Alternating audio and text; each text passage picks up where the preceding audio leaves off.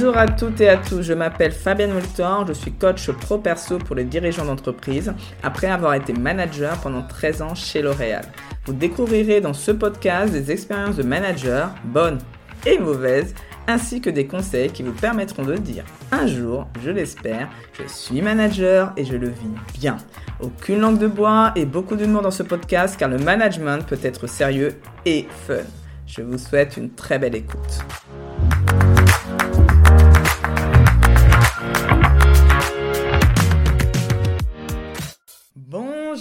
Toutes et à tous, je suis encore toujours, toujours, toujours heureuse de vous retrouver. Et en plus, c'est un sujet euh, que j'aime beaucoup euh, parce que je sais que euh, de mon côté, j'ai dû vraiment progresser sur ces aspects de communication, mais la communication pas pour euh, tchatcher parce que ça j'ai jamais eu de problème, vous le voyez bien, mais plutôt pour tout ce qui est relations interpersonnelles. Et c'est vrai que euh, bah, moi j'avais pas tellement les codes ni euh, en termes de comment transmettre son, son, besoin, sa demande. voilà, j'ai eu besoin de me former, de comprendre pourquoi, et j'ai envie aujourd'hui de vous transmettre euh, cette compétence qui m'a littéralement changé la vie quand je suis rentrée en entreprise. Donc c'est un sujet qu'on va, donc tout ce qui est autour des relations interpersonnelles, qu'on va beaucoup, beaucoup aborder dans ce podcast. Mais il faut un début, on commence. Et si vous avez des questions, que ce n'est pas clair certains points, surtout n'hésitez pas à m'envoyer un petit mail, un petit message sur les réseaux sociaux. Je suis très présente sur, LinkedIn. Je serai ravie de pouvoir y répondre. Et éventuellement, vous pouvez aussi prendre un rendez-vous euh, sur mon lien Calendly via mon site internet oseeêtre.com et on pourra en discuter de manière plus personnalisée. Donc on commence. Donc ce que je vais faire aujourd'hui, je me suis dit je vais commencer déjà pour vous donner quelques exemples afin que vous puissiez vous projeter. Euh, donc l'idée c'est que vous-même, là, quand je vais vous donner donc aujourd'hui trois clés euh, pour euh, améliorer la relation interpersonnelle, c'est que vous puissiez bien évidemment vous l'approprier sur un cas concret que vous êtes en train de vivre aujourd'hui. Donc, par exemple, j'ai euh, un, exemple très... Tous mes exemples sont très réels, hein, parce que je les ai soit entendus, soit, même, soit moi-même vécus. Je suis une collaboratrice et je dois travailler avec une autre. Et à chaque fois que je demande quelque chose, donc euh, j'ai un lien hiérarchique, je suis manager ou pas d'ailleurs, et je demande quelque chose euh, à quelqu'un, et quand il me rend le, résultat, le document, le dossier, il n'est pas du tout à la hauteur de ce que j'attendais. Et je me dis, encore une fois, donc là, on va toucher un petit peu ce qu'on appelle aussi la délégation.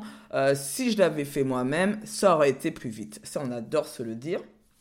Et surtout, on ne comprend pas pourquoi la personne ne peut pas faire un document avec le niveau d'exigence et de qualité à laquelle j'aspire. C'est-à-dire que moi, j'ai une idée très claire de ce que je veux et je vois que cette personne-là ne fait pas euh, le travail comme souhaité.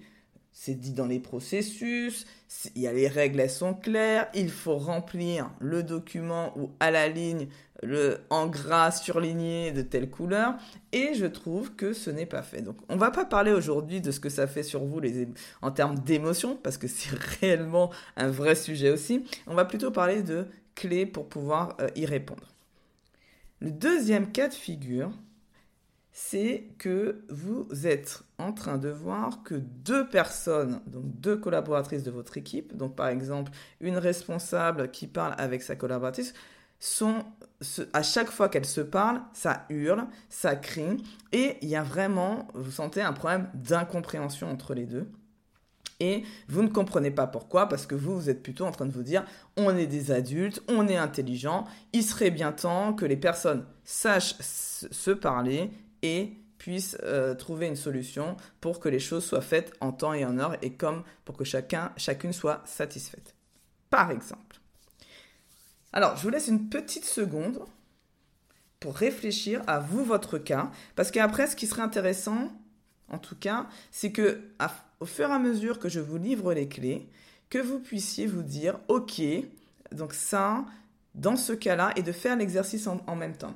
Si jamais vous êtes en train de faire quelque chose d'autre, parce que souvent quand on, fait on écoute un podcast, on fait autre chose d'autre, autre chose en même temps, et c'est ça l'avantage du podcast, n'hésitez pas à réécouter cet épisode avec une feuille de papier et de faire pause à chaque euh, fin de clé. Donc alors, commençons par la clé numéro 1 et j'essaierai pour mes deux cas, ou l'un ou l'autre, de d'aller un petit peu plus loin et de vous dire comment ça, euh, comment, peut se, comment ça peut se dérouler. Alors, la clé numéro 1. Ah, alors, être capable de définir son propre besoin. Donc déjà, définir son besoin. Ça, c'est une première, euh, euh, clé. Pour parce qu'il faut c'est bien savoir pourquoi, c'est important de définir son besoin, c'est surtout pour exprimer clairement sa demande. Alors, la phrase a l'air simple, mais faites l'exercice et vous allez voir que c'est pas si simple. Par exemple, dans le premier cas que je vous ai donné, quand j'ai parlé de la personne qui dit ah mon la personne m'a rendu un résultat qui est vraiment bâclé, ce n'est pas à la hauteur, ce n'est pas ce que j'ai demandé. La question que j'ai posée à cette personne, c'est déjà, est-ce que ta demande était claire? Ok? Donc si ta demande était claire, donc oui, si, si, si, bien évidemment, ma demande était claire, c'était simplement que je voulais le document, qu'il soit comme ça. Ok?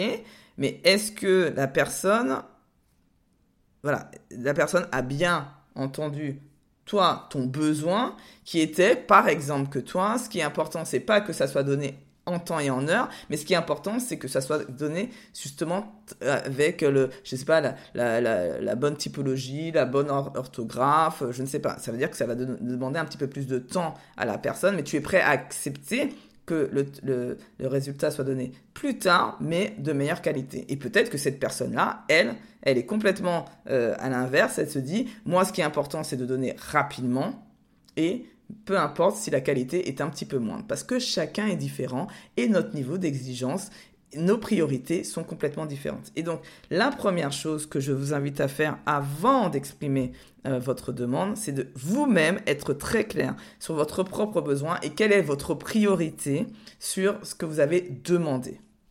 ça, j'avoue que j'avais un fort décalage par rapport à ça. Une intention qui était vraiment de toujours de bien faire et je vraiment, je pense que je, je suis exactement comme vous. mon idée n'était pas de faire du mal à l'autre, clairement, mais c'était parce que moi j'avais dans ma tête une idée très claire de ce que je voulais, mais je n'avais pas exprimé à quel besoin ça répondait et donc la personne, elle, elle était partie avec la compréhension qu'elle avait de ma demande et il y avait des fois des désaccords et je pouvais monter un petit peu en mayonnaise quand je m'apercevais que encore une fois la chose n'était pas bien faite. Donc euh, dites-moi déjà vous euh, euh, voilà est-ce que dans votre cas que vous avez sélectionné est-ce que vous êtes très clair est-ce que vous avez demandé clairement euh, que vous avez fait pardon, clairement votre demande et si votre besoin aussi est euh, complètement, est-ce que c'est parce que vous avez besoin euh, d'avoir un résultat rapide, est-ce que vous avez besoin de quelque chose de, de qualité, est-ce que vous avez besoin, voilà, définissez clairement avant d'exprimer votre demande déjà votre besoin. Parce que vous allez aussi voir que la façon d'exprimer votre demande peut être très différente en fonction de votre besoin. Ça, c'était la première clé. Donc, être capable de définir son propre besoin pour exprimer clairement sa demande. La clé numéro 2, et qui est, alors, encore une fois, ça c'est plutôt la partie soft skills qui est primordiale de développer, surtout, mais surtout quand on est manager et dirigeant d'entreprise développer son écoute active pour mieux comprendre le cadre de référence ou la vision du monde de l'autre. Donc ça aussi, c'est pareil. Euh, j'en ai parlé un petit peu dans le premier épisode parce que voilà, l'écoute active, c'est quelque chose aussi qui se développe, c'est-à-dire être vraiment présent pour la personne, écouter, mais vraiment écouter, ne pas essayer de trouver de réponse avant que la personne ait fini sa phrase, ne pas essayer de trouver une solution avant que la personne ait fini son, explication et à poser sa question, mais bien comprendre la personne, l'écouter et aussi l'observer, parce que vous allez voir que dans le non-verbal, souvent, il y a plus d'informations que dans le verbal. Est-ce que la personne est agacée quand elle vient? Est-ce que la personne, elle est en joie Est-ce que la personne est intimidée? Est-ce que la personne, elle est euh, pas rassurée? Euh, Est-ce qu'elle manque de confiance en elle? Tout ça, vous pouvez l'observer et le voir si tant est que vous êtes en écoute active et que vous êtes surtout pleinement présent quand la personne vous parle. Il est préférable clairement de dire à la personne Excuse-moi, là je suis occupé. Est-ce que tu peux revenir un tout petit peu plus tard? Comme ça, je serai complètement disponible pour toi. Je pense que la personne va voir ça comme un signe de respect et va plus l'accepter que si vous êtes en train de faire quelque chose en même temps et que même temps vous lui dites allez-y, vas-y, vas-y, parle euh, et euh, en même temps elle vous voit faire quelque chose, elle va voir que elle n'est pas si importante que ça à vos yeux et probablement elle peut même se braquer. Donc préféré, préférable encore une fois de, reporter plutôt que euh, de le faire à la va-vite parce qu'on a l'impression que ça va être mieux si on fait deux choses en même temps, sachant que le cerveau n'est pas capable de le faire et ça je le dis tous les jours. Donc dans cette écoute active, ce qui est important, c'est surtout d'être dans une position de non-jugement, c'est-à-dire que quand la personne vient vous parler, vous n'êtes pas en train de vous dire déjà, ah là là, encore une fois, elle va venir pour se plaindre, etc. Et c'est de vraiment se dire, pourquoi elle vient me voir? Quel est son problème? Comment je peux l'aider? Et ça, c'est vraiment une posture aussi que nous avons en tant que coach, euh, que je transmets à mes clients, c'est-à-dire comment faire pour justement être complètement dans l'empathie et ne, pas, ne plus être dans le jugement permanent. On n'interprète pas non plus, ah, quand elle dit ça, ça veut dire ça, et quand elle dit ça, ça veut dire autre chose. On prend les informations telles qu'elles vous viennent sans interpréter.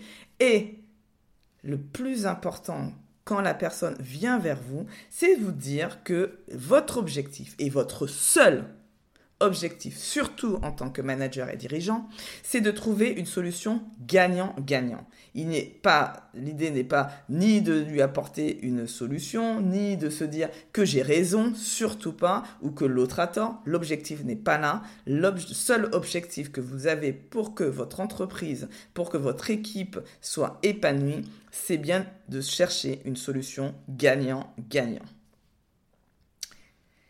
Je finis donc sur l'explication de cette deuxième clé. J'espère que ça peut vous aider. En tout cas, je vous invite très fortement, parce que moi, ça m'a changé la vie, à développer votre écoute active pour mieux comprendre le cadre de référence de l'autre et donc comprendre lui ce qu'il a dans sa tête et pas essayer d'imaginer ou de penser à sa place.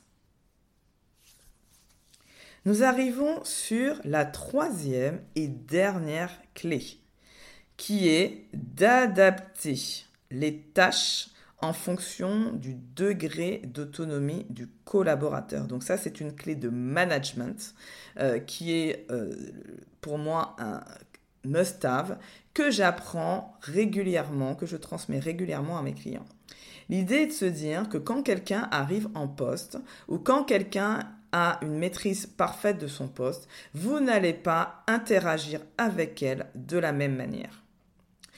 Vous devez adapter votre façon de communiquer, de faire vos demandes en fonction du degré d'autonomie de la personne. Ce degré d'autonomie, c'est une roue en fait aujourd'hui, un concept derrière qui est une roue où il y a quatre niveaux, donc quatre camemberts. Vous savez, je sais pas si vous avez joué à Trivial Poursuite. Moi, j'aimais bien Trivial Poursuite, mais là, il y en avait plusieurs. Mais moi, j'ai imaginé ce, ce camembert de Trivial Poursuite, mais avec seulement quatre camemberts euh, dedans. Et donc, je vais essayer de vous expliquer très rapidement parce que voilà, c'est un concept qui est bien plus large que ça. Il y a beaucoup de choses derrière, mais juste pour vous donner un peu une illustration de ce que ça pourrait faire.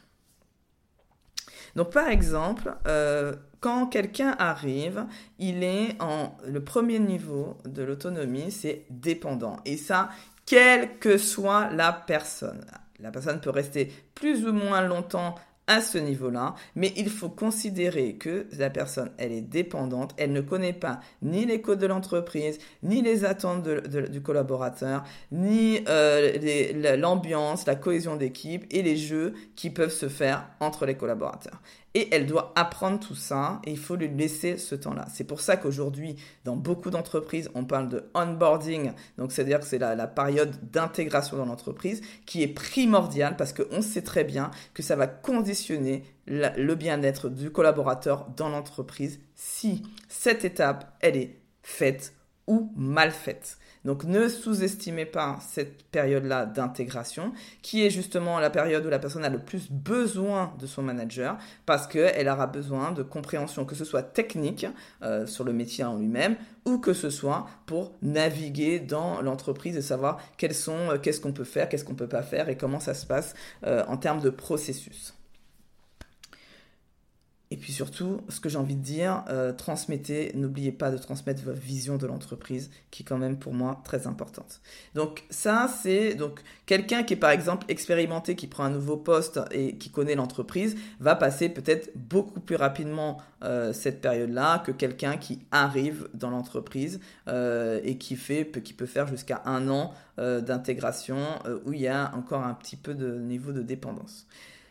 Ça, c'est un niveau de dépendance pour certaines tâches. Tout ce que je vais vous dire, ce n'est pas forcément que euh, il faut se dire, ben, la personne, elle est que dans ce cadre-là. C'est pour certaines tâches, elle va être dans ce niveau-là, et puis pour d'autres tâches, pour d'autres tâches, elle va être à un autre niveau. D'accord? Donc ça, c'est un travail à faire. Euh, vous pouvez faire une sorte de tableau avec vos collaborateurs. En face, vous mettez toutes les tâches ou compétences euh, nécessaires et vous pouvez évaluer le degré d'autonomie de votre collaborateur et vous dire ah ben, qu'est-ce, comment je fais pour l'accompagner pour monter au degré d'autonomie au-dessus? Parce que l'objectif est de ne pas rester, de ne jamais rester très longtemps dans cette, dans une, un des cadrans parce que sinon on passe dans les effets négatifs de ce niveau. Par exemple, si la personne reste trop longtemps dans le, dans le cadran de dépendant, elle devient un bini-oui-oui, quelqu'un qui n'est pas capable ni d'être responsable et ni de prendre des décisions et qui va à chaque fois attendre que vous lui donniez les tâches à faire.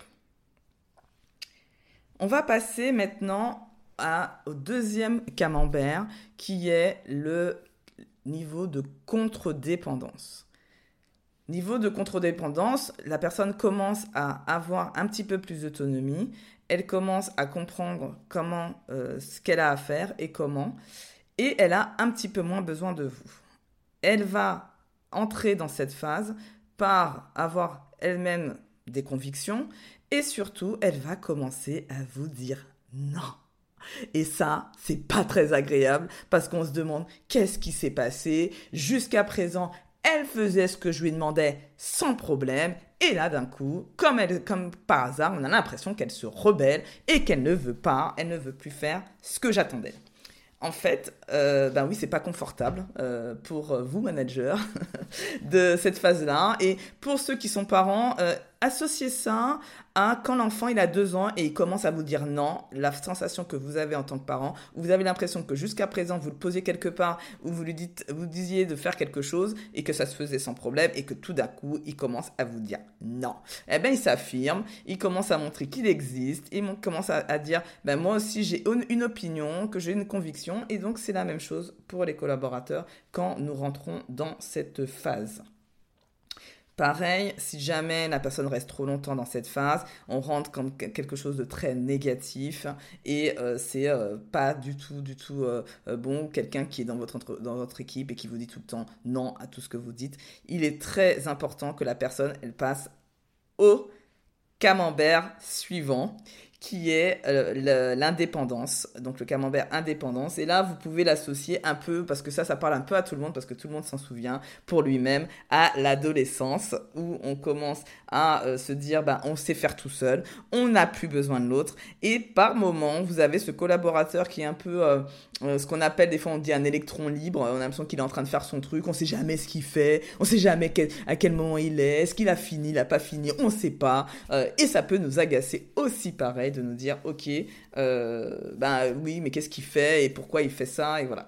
Euh, et donc à chaque fois que vous lui demandez quelque chose, il vous envoie balader et il vous dit, ben non, euh, je sais ce que j'ai à faire, je sais comment le faire et en fait il est en train d'apprendre aussi de ses erreurs, il est en train de faire des choses bien qu'il a réussi très très bien et puis des choses un peu moins bien et il apprend aussi bah, que aussi il a aussi peut-être besoin de son manager. Donc pareil, si jamais la personne reste trop longtemps dans cette phase-là, ben, ça commence à être vraiment un électron libre. Et donc il est très très important de très rapidement sur l'accompagner la, sur la phase d'après, qui est la phase d'interdépendance. C'est le must-have. Moi, quand j'ai des clients qui ont une personne à ce niveau-là, vous voyez comment ils en parlent. Euh, ils en parlent en disant oui, c'est une personne autonome, euh, qui sait ce qu'elle a à faire. Euh, et quand elle a un souci, en fait, ce qui est super, c'est qu'elle vient me voir pour me demander mon avis, mon conseil, et je lui donne, et elle repart avec ce conseil et elle en fait justement, elle se l'approprie et elle en fait quelque chose. Et donc ça, ces personnes-là, justement, donc le Graal, c'est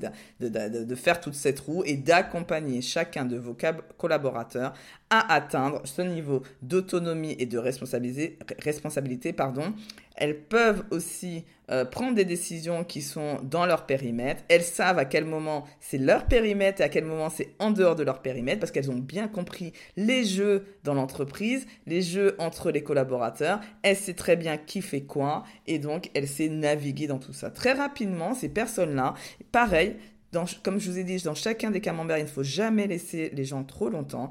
Donc, quand ces personnes arrivent à ce niveau-là, accompagnez-les à elles-mêmes euh, transmettre et à euh, encadrer des personnes. Alors, ça peut être un apprenti, un stagiaire ou une équipe, mais en tout cas, accompagnez-les aussi à avoir plus de responsabilités en transmettant et par exemple avoir quelqu'un qui est lui à la route d'autonomie qui est en débutant donc euh, euh, qui arrive par exemple et donc qui serait en dépendance et donc comme ça elle va refaire la roue mais avec cette personne là mais plutôt dans un rôle de transmission. Et ça, encore une fois, je le répète, c'est une, il faut le voir avec chacune des tâches de manière indépendante. Ce n'est pas quelque chose de global pour un collaborateur où le collaborateur serait que dans une case. C'est une question de j'ai des tâches où je suis dépendant, j'ai des tâches où je suis interdépendant. On peut être vraiment dans l'opposé pour une même personne. C'est clairement, c'est comme ça que ça se passe. Donc ça demande un petit peu de gymnastique, mais vous commencez à comprendre que quand vous connaissez ça, que vous avez une bonne compréhension de ça, eh bien, ça vous permet encore une fois d'adapter votre communication et votre comportement en fonction du degré d'autonomie. Vous n'allez pas parler de la même manière à quelqu'un qui est dépendant, bien évidemment, que quelqu'un qui est interdépendant. Donc le truc où on se dit ah ben je suis comme ça et les gens doivent m'accepter tel que je suis, ça n'existe pas, ce n'est pas vrai. C'est à vous de faire l'exercice et c'est pour ça que c'est un vrai job d'être manager, de faire l'exercice de vous adapter à votre collaborateur et ça passe par une bonne compréhension du degré d'autonomie de votre collaborateur. Ça y est, nous y sommes. J'ai donné les fameuses trois clés nécessaires pour pouvoir mieux comprendre votre collaborateur. Donc, pour finir, j'ai envie de vous faire un petit cadeau. Je sais pas, je suis d'humeur sympa aujourd'hui. Je sais pas, j'ai envie parce que là, on parle de la communication et c'est vrai que quand je parle de communication, j'ai toujours un petit. Euh, des petites phrases euh, que j'aime bien euh, donner à mes clients, à mon entourage aussi d'ailleurs, euh, et qui sont les quatre accords Toltec. Alors je vais juste vous les donner rapidement en, fin de, en cette fin de, podcast pour que ça vous, j'espère, vous inspire comme moi ça m'inspire au quotidien, parce que de temps en temps je me les rappelle à mon bon souvenir pour savoir, ok, ça Fabienne, ce serait bien de, euh, te rappeler qu'il faudrait faire attention à ça. Donc là, le, premier accord, Toltec, pardon, qui euh, de Miguel Ruiz. Donc il y a un petit livre facile à lire. Hein. je mettrai le, lien dans, le résumé de l'épisode. Moi, je vous invite à le lire parce que ça se lit très très vite et c'est très inspirant euh, par rapport à cette, euh, compréhension de la communication. Donc que as, le premier, pardon, le premier accord Toltec, c'est que ta parole soit impeccable. Donc euh, essayez de vous exprimer avec clarté en évitant le plus possible le tu accusateur. Le deuxième accord Toltec, ne faites aucune supposition. L'idée, c'est de ne pas interpréter et de poser des questions et de tenter surtout de comprendre l'autre, car vous ne saurez jamais ce qui se passe dans sa tête. Le troisième accord Toltec, n'en faites jamais une affaire personnelle. Ce que l'autre dit parle de lui et non de vous. Donc, euh, même si de manière émotionnelle vous sentez quelque chose, pensez à ça. Ça parle de lui, ça ne parle pas de vous. Écoutez ses propos sans jugement et tentez de comprendre son besoin. Quatrième et dernier accord Toltec, c'est faites toujours de ton mieux, quoi qu'il arrive. N'essayez pas de faire les choses parfaitement, mais faites-le le mieux que vous puissiez, ce sera déjà parfait. Donc en tout cas, je vous remercie énormément, encore une fois, d'être avec moi. J'espère que cet épisode vous aura plu. N'hésitez pas à me le faire savoir, soit via euh, Apple Podcast avec un petit commentaire, soit euh, via les réseaux sociaux ou même sur mon site internet oseêtre.com. Euh, je serai ravi d'échanger avec vous sur cet épisode. En tout cas, je vous dis à très très vite. Cet épisode vous a plu, je vous remercie de me le faire savoir avec un 5 étoiles. Cela m'encouragera énormément. Je compte sur vous pour partager ce podcast à vos collègues, amis managers ou dirigeants d'entreprise. Dernier point, vous connaissez des dirigeants authentiques et bienveillants que vous aimeriez mettre en avant? Proposez-moi, s'il vous plaît, leur nom via mon site internet.